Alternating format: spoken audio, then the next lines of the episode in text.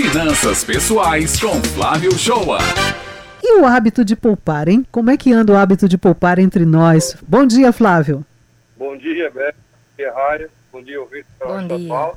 Pois é, poupar no conceito de educação financeira é pagar, parar, observar, alocar recursos em ativos financeiros, para que o presente possa estar de.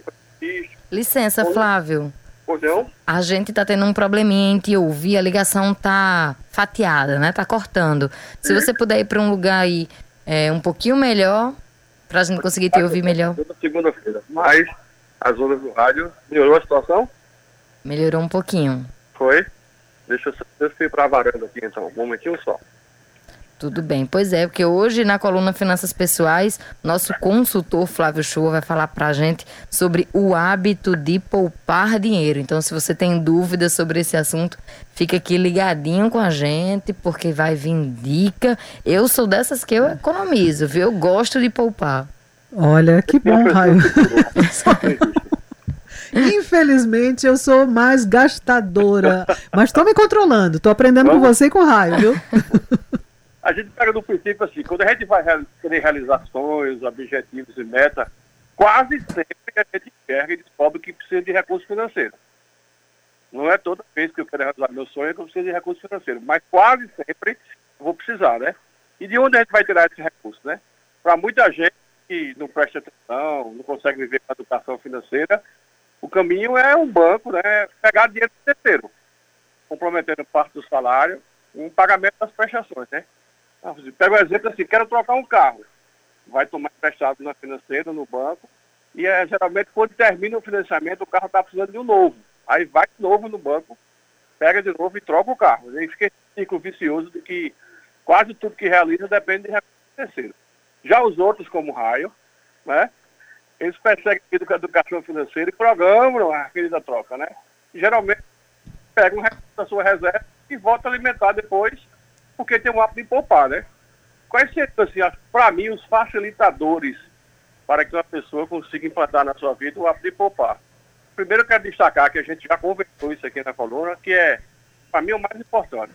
É levar uma vida num degrau abaixo do seu poder aquisitivo. Acho que é o passo inicial para sobrar algum recurso. Se a família tem o costume de querer viver acima do seu poder aquisitivo, vai depender sempre do recurso de terceiro. E talvez um dia não se possa mais contar com ele pela incapacidade de se pagar. Eu já tive práticas no escritório de pessoas que estão comprometidas no salário com diversas prestações de consignação. E não consegue mais, não tem mais margem. É, o setor de recursos humanos das empresas públicas e privadas que tem consignação, tem várias pessoas que não têm mais margem para pegar empréstimo. E é esse é o ciclo vicioso. O segundo passo, para mim, é de que no orçamento você primeiro vai desenvolver assim, quanto é que eu vou guardar esse mês. Por exemplo, uma renda familiar de 5 mil, e aqui a gente não está falando para quem está com Auxílio Brasil, para quem tem renda familiar de salário mínimo, mas vamos uma renda familiar de 5 mil. Quanto é que eu vou guardar esse mês? 500 reais, 600, mil reais? Qual vai ser 300 reais? Porque se começar a relacionar os gastos, Raio, no final não vai sobrar nada. Os 5 mil vão estar todos comprometidos.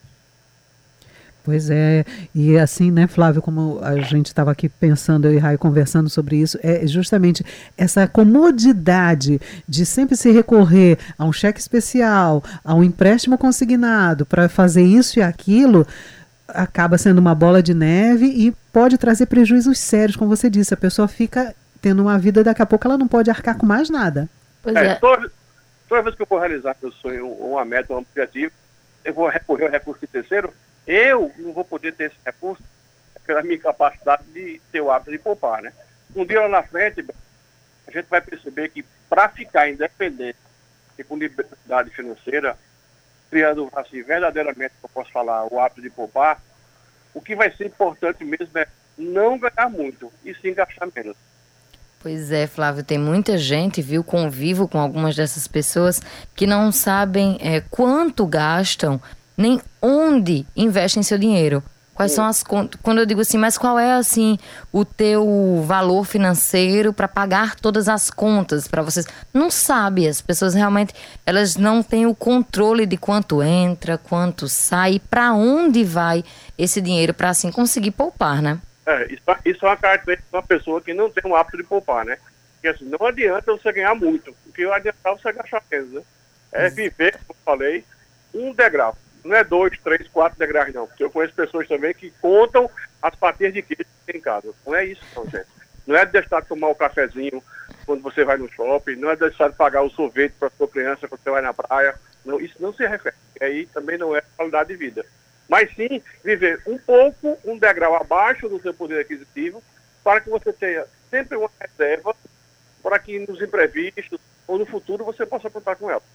É isso, meu amigo. Muito obrigada por mais uma coluna aqui, Finanças Pessoais. Nosso consultor Flávio Shoa e até a próxima segunda-feira.